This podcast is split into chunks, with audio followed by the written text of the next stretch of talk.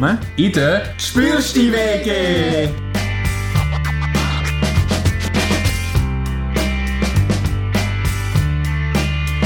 Ich bin der Sigi und die Umwelt liegt mir am Herzen.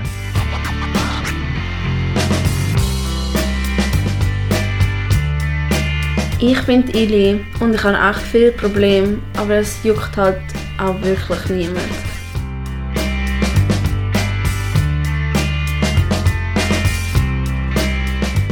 Ich bin der Mattu und ich verwöhne meine lieben Mitbewohner gerne mit richtig geilem Essen.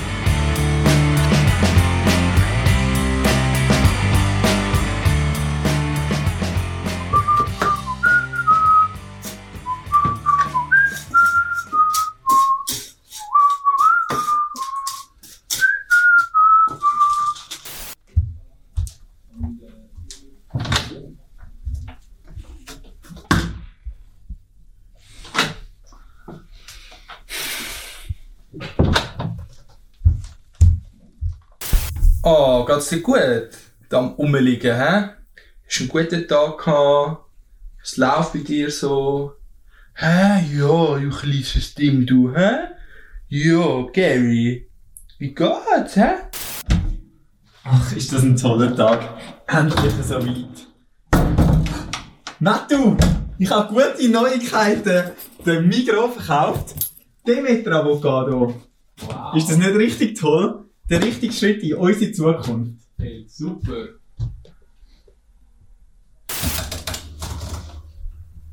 Hm, ist das so irgendwie? Ja, ich weiß nicht.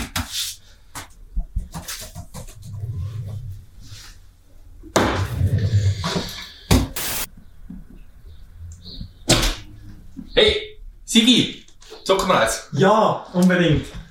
Hey, alter Gili, kannst du bitte weggehen? Ich, ein bisschen rutschen. Du störst echt, Alter. Alter, ich störe! Alter, Seit Tagen geht's mir schlecht. Niemand checkt! Mann, mach doch die Augen auf! Spielen wir jetzt. Ja.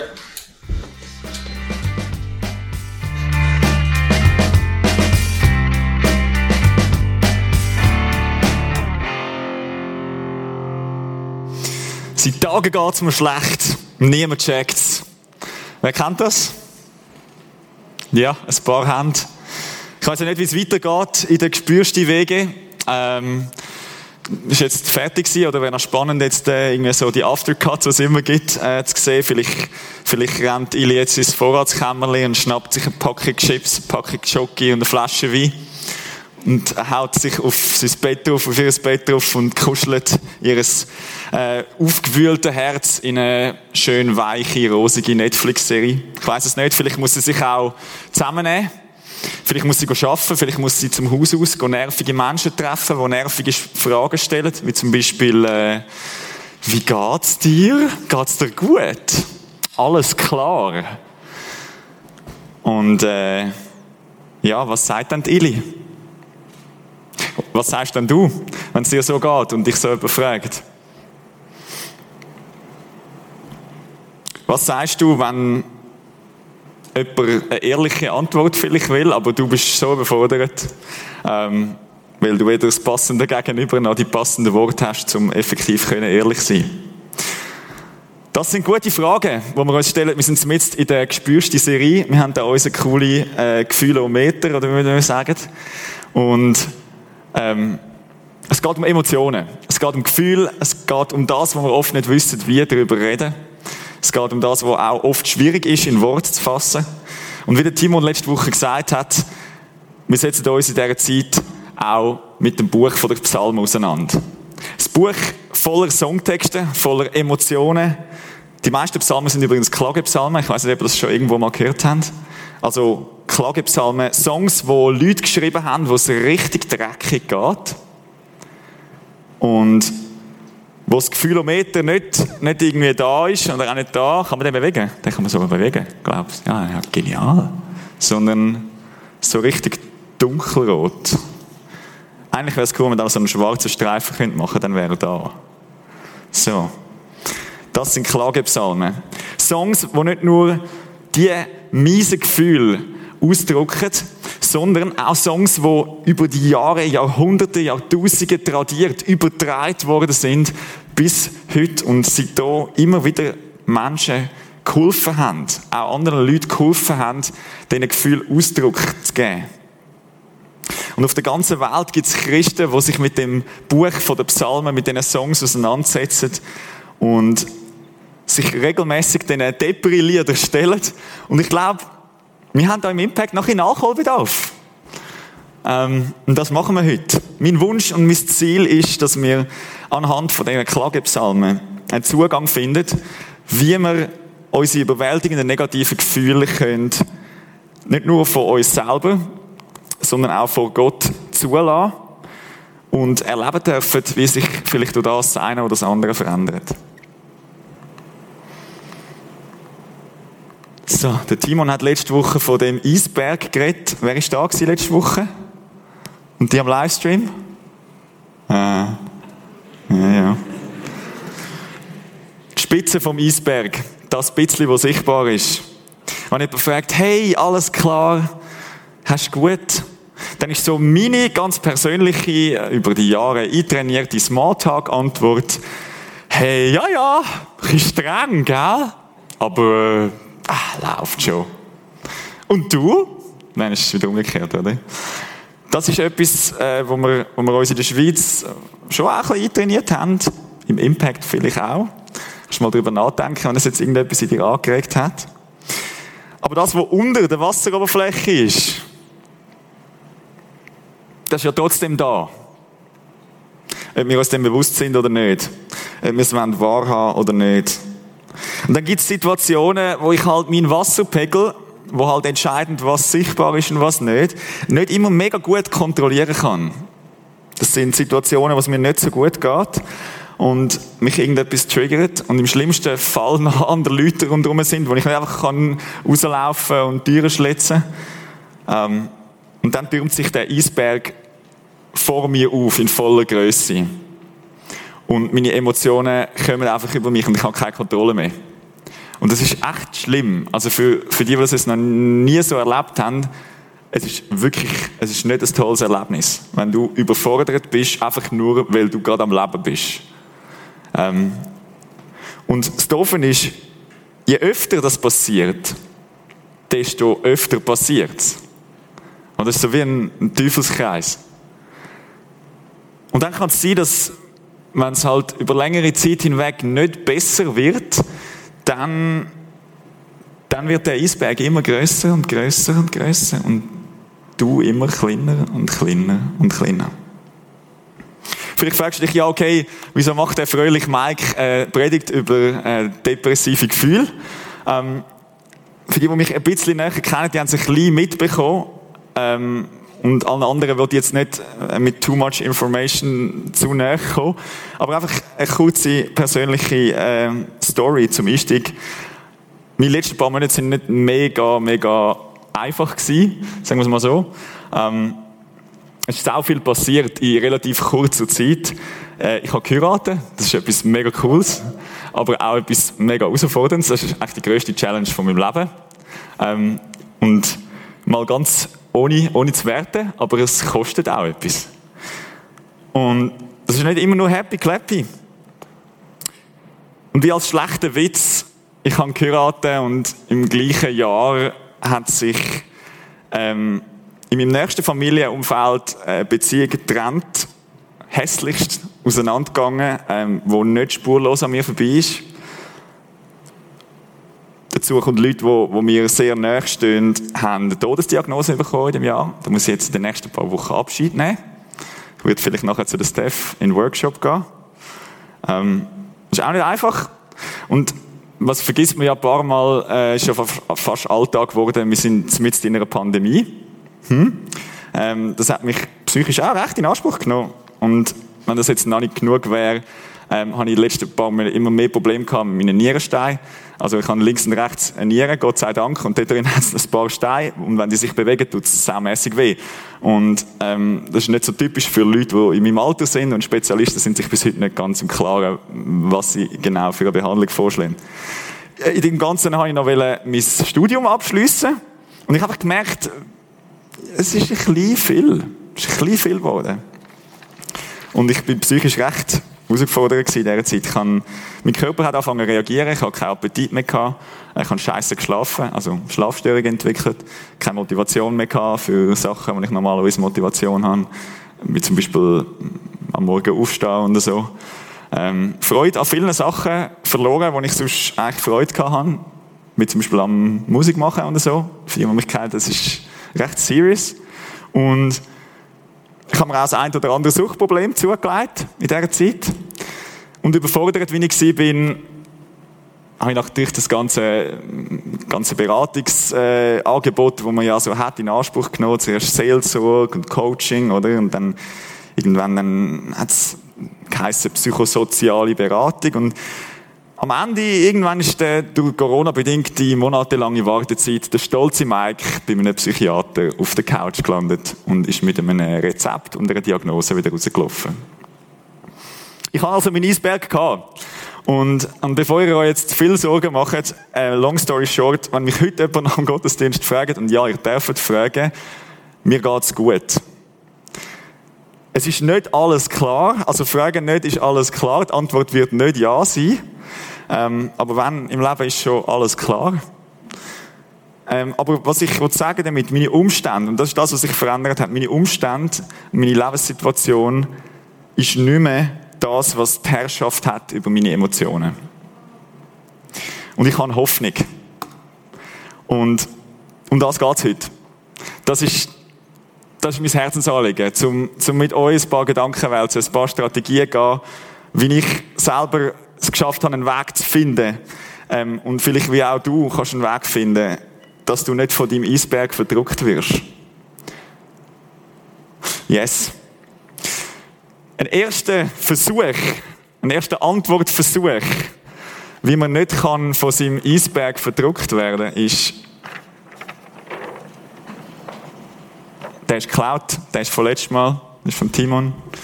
Ähm, aber er ist so wichtig, dass ich ihn nochmal bringe.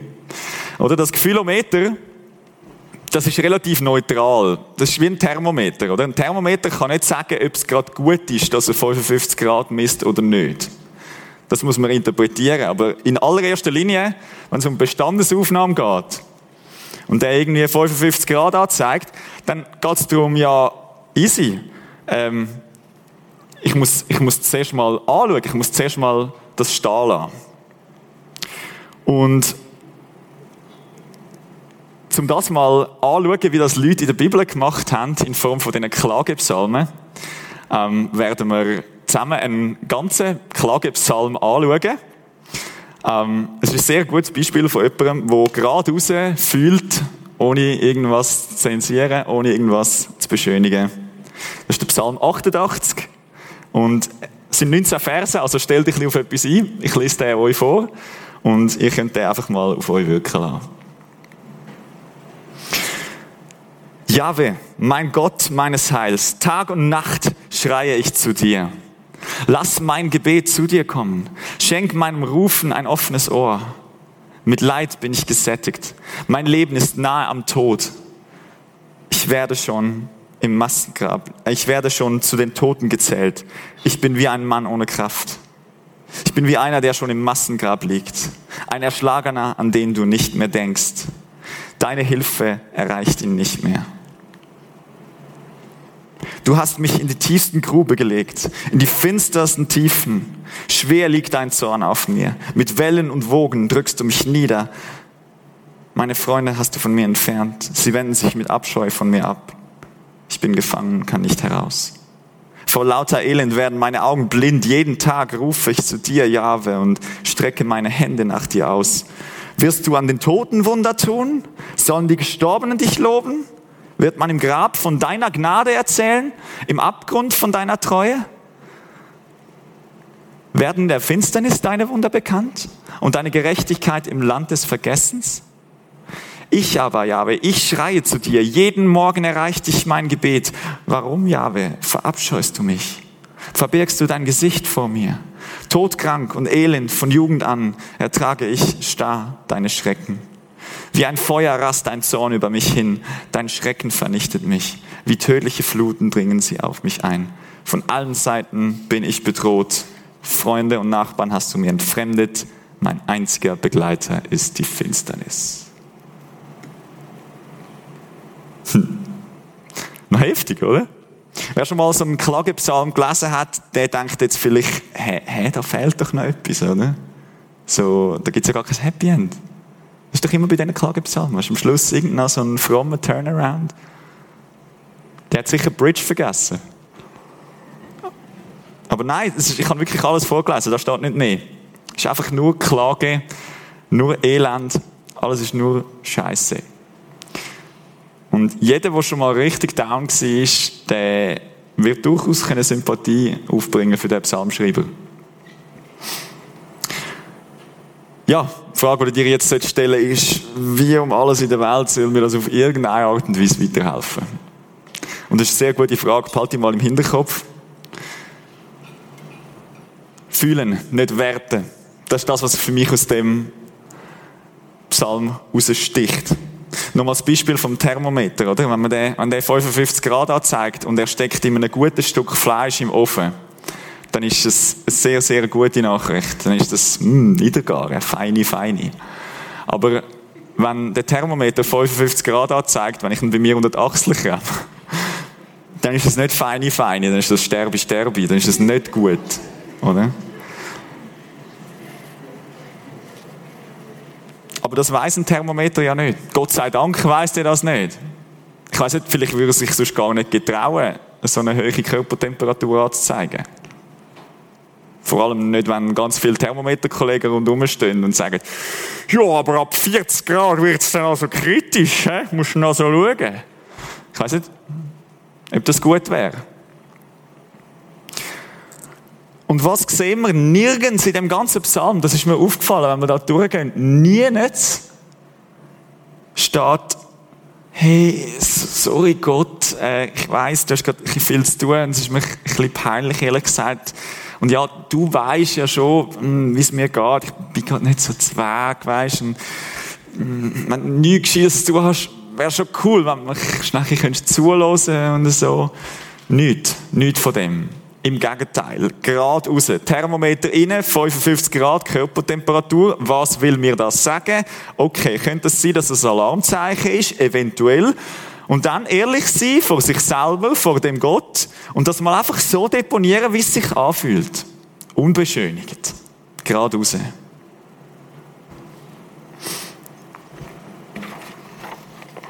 Ein zweiter Punkt, zweiter Antwortversuch wie wir uns nicht von dem Eisberg verdrucken lassen können, ist das. Benennen, nicht zähmen. Ganz am Anfang in der Bibel, wo Gott die Welt schafft und den Mensch schafft, dann hat es eine coole Szene. Gott schafft alle Tierli. Und dann heißt es dort im, im 1. Mose 2, Vers 19, er brachte alle Landtiere und Vögel, die er aus dem Erdboden geformt hatte, zu dem Menschen, um zu sehen, wie er sie nennen würde. Und genau so sollten sie dann heißen. Okay, also ich stelle mir das so vor, der Füdli blutige Adam, ähm, und Gott nimmt ihn so an der Hand und sagt so, schau mal, stellt mir vor, das ist der Tiger, das ist der Loi, also der Adam sagt dem so, aber das weiß man ja noch. Ich weiß jetzt halt nicht, wie man dem sonst soll sagen. Also, das Nilpferd steht auch noch da und Gott sagt so zum Adam so.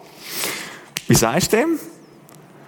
So ganz ohne äh, Plexiglaswand und ohne Betäubungsgewehr und so. Das ist noch, das ist noch scary, glaubst Und auf einer psychologischen Ebene extrem spannend.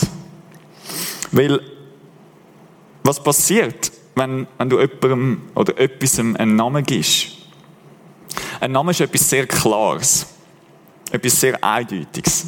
Sonst, sonst wäre es ein schlechter Name. Ähm, aber es ist auch etwas sehr Einschränkendes. Oder, nehmen wir ein Beispiel. Ein, ein Nilpferd ist ein Nilpferd, weil es im Nil wohnt und vier Beine hat wie ein Pferd. Das ist nicht eine mega gute Beschreibung, aber es ist eine gute Abgrenzung gegenüber allem anderen, wo halt nicht im Nil wohnt und nicht vier Beine hat wie ein Pferd. Oder? Checkt ein bisschen, auf was ich raus will? Also, zum Beispiel eine Spinne, die hat nicht vier Beine und die wohnt nicht im Nil. Also, ist auch scary, wie ein Nilpferd, aber halt anders. Und wenn du etwas benennst, dann gibst du dem einen klaren Platz in deinem Leben. Du machst wie Ordnung. Du verschaffst dir einen Überblick. Du sagst, was auch immer ich gerade am Benennen bin, du bist so und du bist nicht so. Du bist auch nicht so. Das ist eine machtvolle Tätigkeit, Sachen zu benennen. Warum? Weil du diesen Sachen eine Grenze gibst.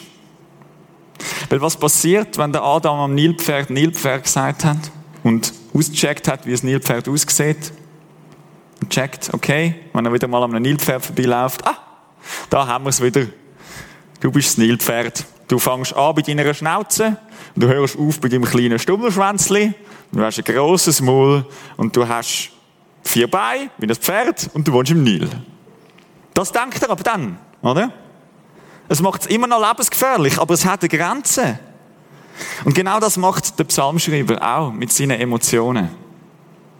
Er benennt sie. Er, er zähmt sie quasi. Er sagt, was sie sind. Und indem er sagt, was sie sind, sagt er auch, was sie nicht sind. Und er tut sie auch nicht verniedlichen. Auch wenn man das Gefühl hat, er übertreibt, ja, dann hat er sie doch eingrenzt, irgendwie. Es ist wichtig, Worte zu finden für unsere Emotionen. Als ich geheiratet habe, ähm, haben wir als erstes, also nicht als erstes, aber relativ gleich, haben Michel und ich so einen, so einen Stimmungsflip gekauft von Pro Juventute. Wer kennt den aus dem Primarschulzimmer? Die sind super toll, die sind gar nicht so teuer. Also das lohnt sich definitiv. Ähm, einfach weil wir haben wollen lernen, miteinander zu reden über unsere Gefühle. Ähm, da gibt es unterschiedliche Sachen und dann kann man einfach das Teil mal so anstellen und wenn jemand daran vorbeiläuft, weiß, aha, der fühlt sich hilflos. Ist auch ein sehr, sehr machtvolles Tool, wenn du zum Beispiel nicht gerne laut bettest. Ähm, kannst du so mit Gott reden. Warum auch nicht? Ein dritter Punkt, wie wir nicht von dem Eisberg verdruckt werden.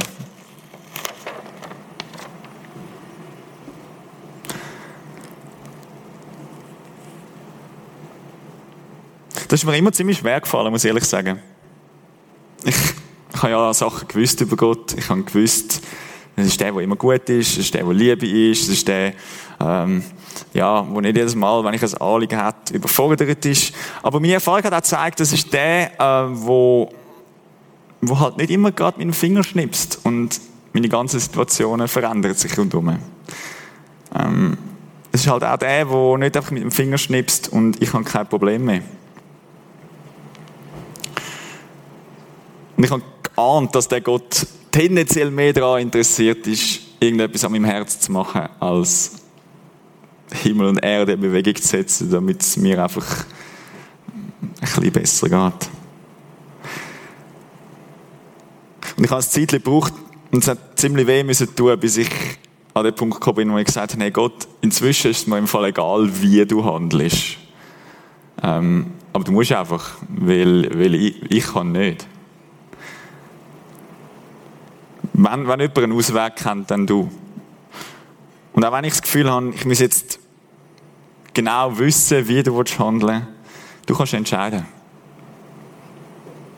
Du kannst entscheiden, was du verändern willst. Meine Umstände, meine Mitmenschen, meine Situation.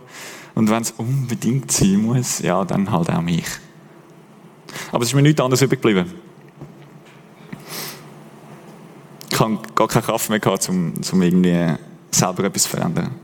Und indem ich vor den Gott gekommen bin, er steht, und das hat mein Stolz fast nicht zugelassen, habe ich ihm die Verantwortung zugespielt, wo ich irgendwie bei mir behalten haben will, aber gemerkt habe, ich, ich, kann sie, ich kann sie gar nicht tragen.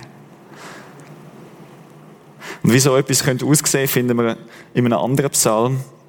Ich lese wieder vor und ich betone das mal ein paar Wörter und achte dich mal drauf, mal schauen, was es mit dir macht. Gott, hast du uns für immer verstoßen? Warum ist dein Zorn auf deine Herde so groß? Denk an deine Gemeinde, die du einst erworben hast, die du als Stamm für dein Erbteil erlösest.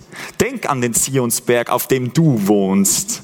Komm doch und sieh dir diese ewigen Ruinen an. Alles hat der Feind im Heiligtum zerstört. In deiner Versammlungsstätte haben deine Feinde gebrüllt und dort ihre Siegeszeichen hingestellt. Sie haben sich benommen wie die Axt im Walddickicht. Und jetzt sind alle Schnitzereien zerschlagen mit Hacken und Beilen. In deinem Heiligtum haben sie Feuer gelegt, die Wohnung deines Namens bis auf den Grund entweiht. Sie sagen sich, lass uns alle vernichten. Alle Gottesstätten im Land haben sie niedergebrannt. Wir sehen keine Zeichen für uns. Keine Propheten ist mehr da. Keiner weiß, wie lange das noch geht. Bis wann, Gott, darf der Bedranger noch höhnen? Dein Feind, der Feind deinen Namen lässt dann immer fort. Warum hältst du deine Hand zurück und greifst nicht ein? Zieh sie doch aus deinem Gewand und mach ihnen endlich ein Ende. Was ist dir aufgefallen? Und der Psalmschreiber, der, der kommt vor Gott, vor der Gott und ist relativ provokativ. Spielt ihm klar den Ball zu. Hey, es ist im Fall dein Heiligtum, wo jetzt da zerstört ist im Fall dein Zionsberg. Ist deine Versammlung steht, deine Kille, deine Feinde. Lästern deinen Namen. Warum greifst du nicht ein? Also, ich meine, gerade der letzte Vers. Warum hältst du deine Hand zurück und greifst dich ein? Zieh sie doch aus deinem Gewand und mach ihnen endlich ein Ende. Also ich habe so das Bild, wo Gott da so ist und einfach so ein bisschen chillen ist. Und, also es ist Bibeldeutsch für Gott, nimm mal den Finger raus. Oder? Und liegt offensichtlich drin. Ist offensichtlich im Bereich von der Möglichkeit, wo man mit Gott reden kann. Ich finde es echt stark, so etwas zu sehen. Gott wieder bald zuzuspielen. Sagen, hey, ja, wenn wir ernsthaft von einer Beziehung reden, die man mit Gott haben kann, dann heißt das, dass beide, der Mensch und Gott, einen Part haben in dieser Beziehung. Aber wenn Gott wirklich der Vater ist, wo Jesus ständig davor redet und wir wirklich seine Kinder sind, also ich meine, auch bei uns Menschen ist das Verhältnis zwischen Kind und Vater nicht so Augenhöhe, oder? Sondern die Verantwortung in einer Beziehung zwischen Vater und Kind hat immer etwas Asymmetrisches. Gerade wenn dein Vater vielleicht nah an Gott ist oder so, dann ist es vielleicht sogar eher so. Ich meine, Jesus selber, und Jesus ist Gott gewesen, und Jesus ist auch Mensch gewesen, auf dieser Erde, hat gesagt, hey, ich, ich kann nichts machen, ohne dass ich den Vater tun sehe. Wer bin denn ich, dass ich sage, ja, ich kann eigentlich schon relativ viel machen. Und für das bisschen, was ich jetzt nicht schaffe, brauche ich Gott. Ich denke, ich glaube, wir denken oft so. Aber bei mir war das der Punkt, gewesen, wo angefangen hat, Veränderung passieren.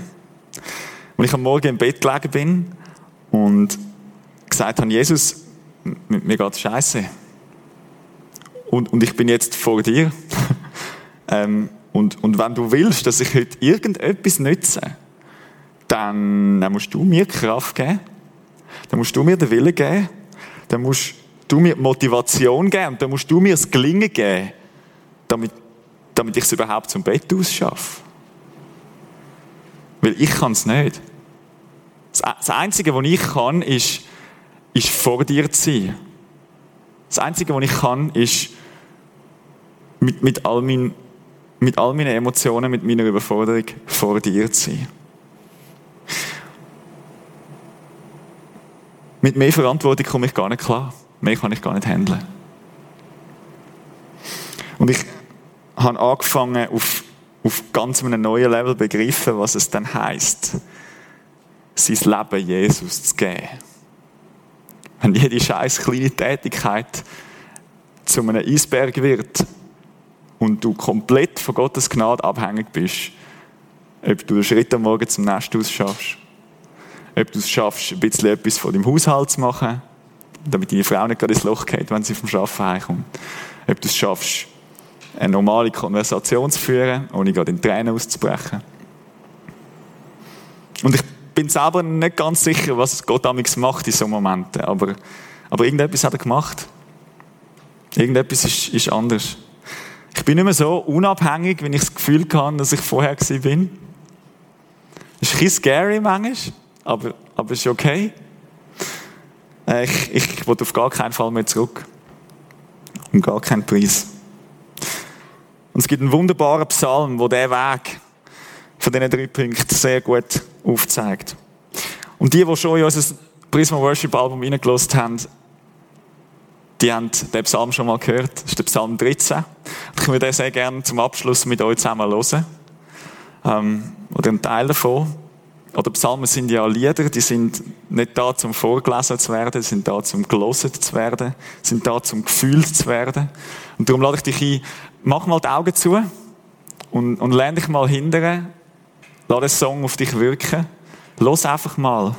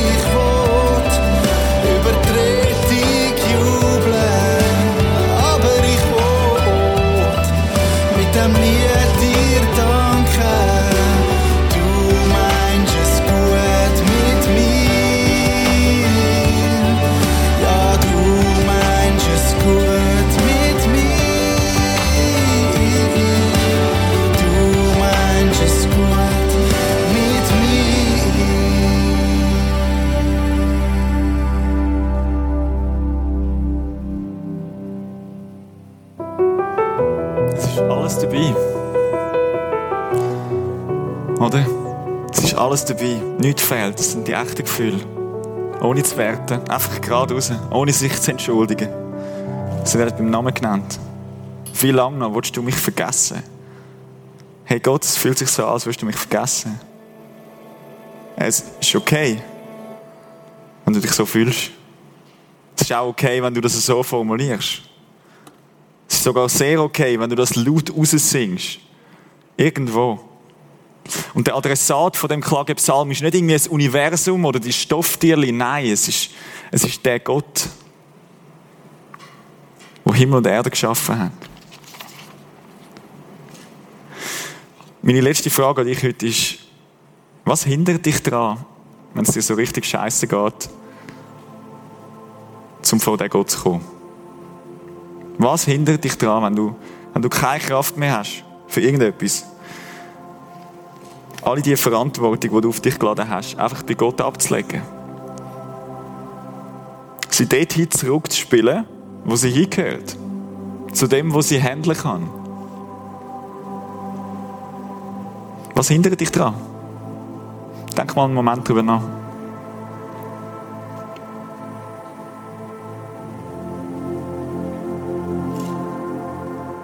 Kann viele Gründe geben, oder? Warum, warum du nicht willst vor Gott kommen mit diesen extremen Emotionen. Aber ich will mich einfach noch auf einen einzigen Punkt konzentrieren. Ein, ein sehr gut verständlicher Punkt, warum du nicht willst vor Gott kommen, wenn es dir scheiße geht, ist dein Gottesbild. Oder wenn, wenn dein Gott zu schwach ist oder zu, zu gewalttätig, wenn dein Gott zu weit weg ist oder zu aufdringlich, wenn dein Gott zu autoritär ist oder zu lasch, wenn dein Gott zu gerecht ist oder zu ungerecht, als dass du könntest sagen, ich will deiner Gnade vertrauen. Ja, dann, dann ist klar, dass du nicht zu Gott kommen willst. Wenn dein Gott nicht durch und durch gut ist, wenn dein Gott nicht Liebe pur ist, wenn der Gott, wo du kennst, es nicht gut mit dir meint, dann ist klar, ja, warum sollst du wählen zu ihm gehen, wenn es dir scheiße geht? Warum? Warum um alles in der Welt? Und wenn das du bist, dann habe ich ein paar kleine Aufgaben für dich. Die erste Aufgabe wäre, frag mal deine Freunde.